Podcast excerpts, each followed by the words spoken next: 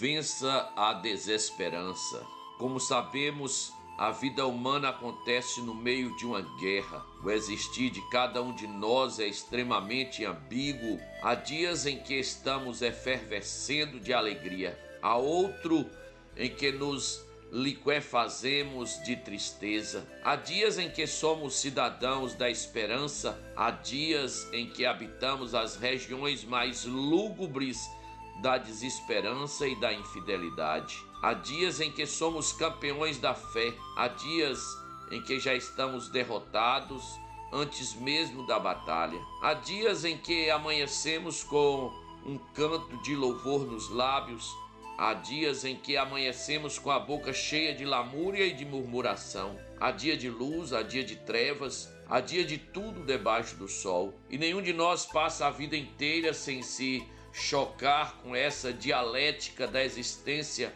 com o sim, com o não, com o que é, com o que não é, com o que quero e não posso. Todos nós nos chocamos com isso. Essa ambiguidade às vezes instala-se em nós e dependendo do momento, o que se cria no nosso interior é um fruto extremamente amargo, com a fisionomia da maior desesperança. A maioria de nós tem vivido de um modo ou de outro essa situação de perder a fé da vida, de esperar. Vamos ficando amadurecidos, mas algumas vezes o amadurecimento é pseudo amadurecimento, é enrijecimento, é entorpecimento, é processo de petrificação, de embrutecimento, é situação caótica de perder a possibilidade de crer, de esperar, de se empolgar, de sonhar, de ver o melhor, de profetizar ante as desgraças da vida a libertação que só vem do Senhor. A situação do profeta Jeremias nos diz que um dia ele esteve assim, aflito, esmagado, cansado, oprimido, a nação acossada pelo regime estrangeiro, pela superpotência babilônica expansionista que estava achatando todas as esperanças humanas.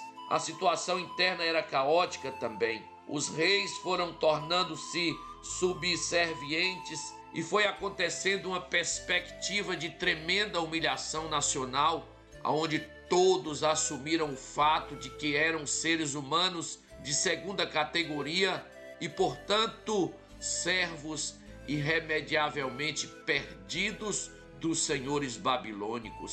Além disso, havia idolatria, mornidão, desesperança, afastamento de Deus, apostasia da fé, o caos familiar instalado no país.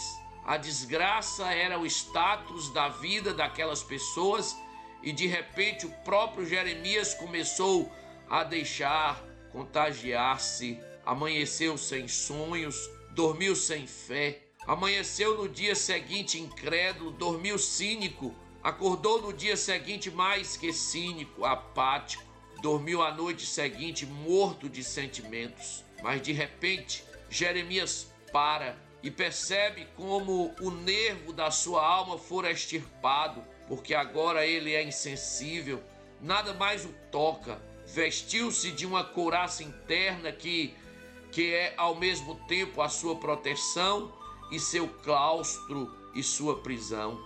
Jeremias, nessa situação, ao perceber esse estado de desgraça, volta-se, confronta-se a si mesmo, sacode de si todo esse mofo emocional e diz: Não, não, não permitirei que a minha alma não permitirei que a minha mente seja um baú de más recordações. Não permitirei que a minha mente seja como um poço das amarguras. Não vou permitir que a minha mente seja como uma teia a aprisionar todos os insetos malévolos que fazem zumbidos ruins, conservando-os aqui dentro da minha cabeça. A minha mente não será a memória da dor, eu quero trazer à memória o que me pode dar esperança. Esse versículo 31 de Jeremias, no livro de Lamentações, capítulo 3,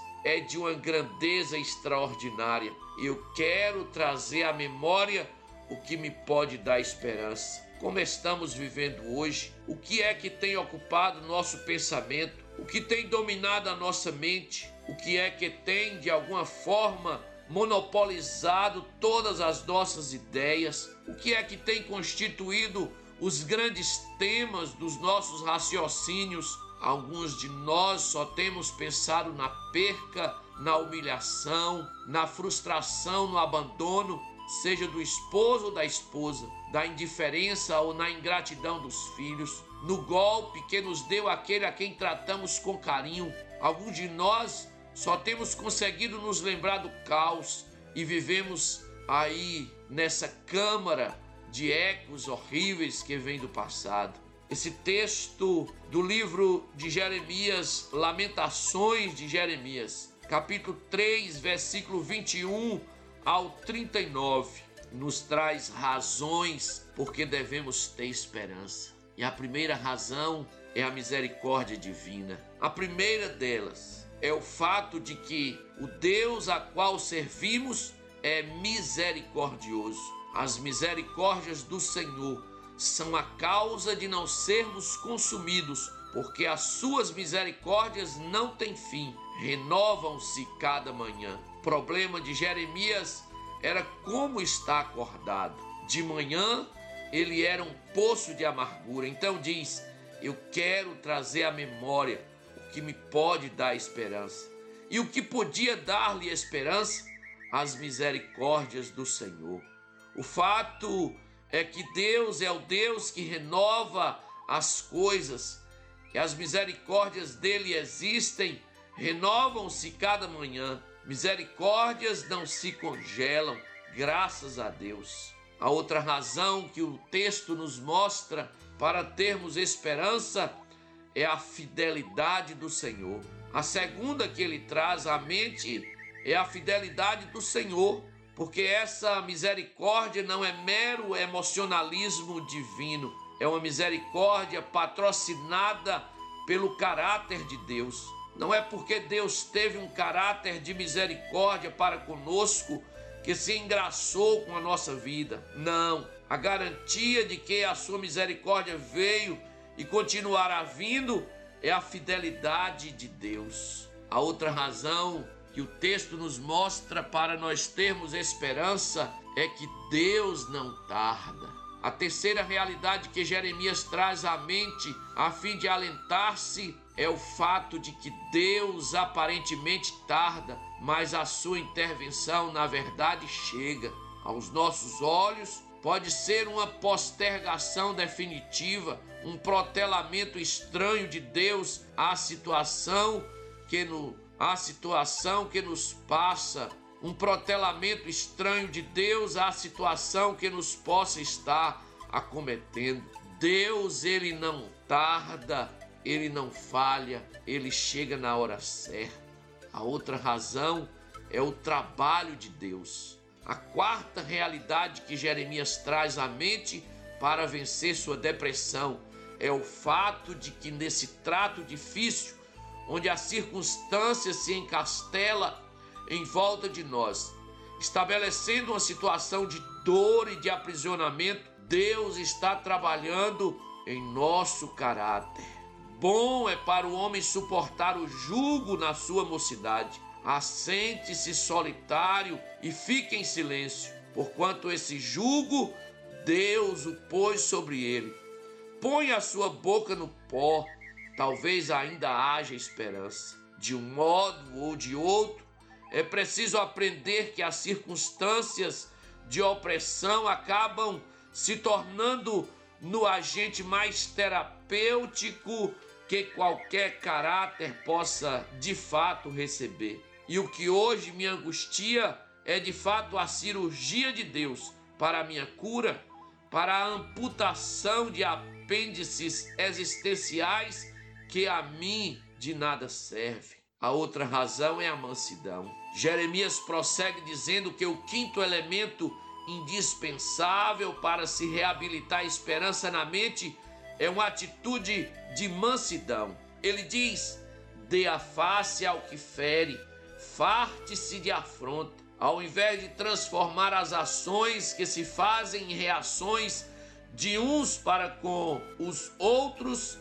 faça com que essas ações batam e morram, senão começa o ciclo da desgraça, da violência, da morte da vingança. Em sexto lugar, ele diz que eu restauro a minha esperança quando entendo e creio no fato da compaixão divina. Isso é mais do que misericórdia. O versículo 32 diz que Deus sempre usa de compaixão. Ele não deixa ninguém triste para sempre. O interesse dele não é de ver-nos cabisbaixos, arrasados, encurvados, flexionados ante a vida, mas ele vai se compadecendo de ver a situação que hoje nos enverga, nos humilha e que rompe os nossos horizontes. Ele se deixa mover, ele se solidariza, se importa, vem ao nosso encontro e diz: Sim, estou aqui.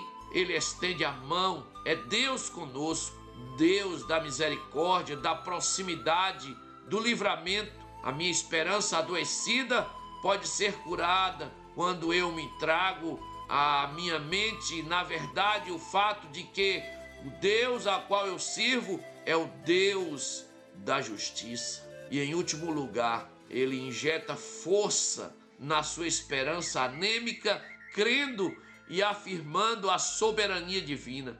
Deus está sobre tudo. Quem é aquele que diz e assim acontece quando o Senhor o não mande? Quem é? Quem é que pode dizer assim será? E isso vai acontecer sem que Deus de alguma forma não tenha permitido. Por que, pois, se queixa o homem vivente? Pergunta ele. Porque estou nessa desesperança toda? Queixe-se cada um dos seus próprios pecados, ao invés de ficarmos com lamúrias, porque Deus não veio, chegou atrasado, não apareceu, prometeu e não fez. Porque estou assim acossado, desempregado, solapado, aflito, angustiado, deprimido, abandonado? Nada porque você se queixa, homem vivente? Você está vivo e esse é o maior patrimônio que se pode ter. Você está consciente de si mesmo, com a carne quente, nesse mundo, com o sangue correndo nas veias e com a chance de se decidir por Deus e pela vida que Deus cria já aqui e agora. Se você quer se queixar de alguma coisa, queixe-se das suas incoerências, queixe-se dos seus pecados, das discrepâncias da sua vida. Traga à memória hoje o que lhe pode dar esperança. Disse Jeremias, o profeta: Eu quero trazer à memória o que me pode dar esperança. Palavra do nosso Deus.